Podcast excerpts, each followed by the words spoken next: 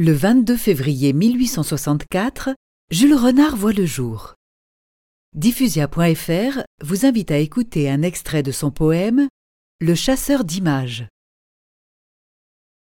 Il saute du lit de bon matin et ne part que si son esprit est net, son cœur pur et son corps léger comme un vêtement d'été. Il n'emporte point de provisions. Il boira l'air frais en route et reniflera les odeurs salubres. Il laisse ses armes à la maison et se contente d'ouvrir les yeux. Les yeux servent de filet où les images s'emprisonnent d'elles-mêmes.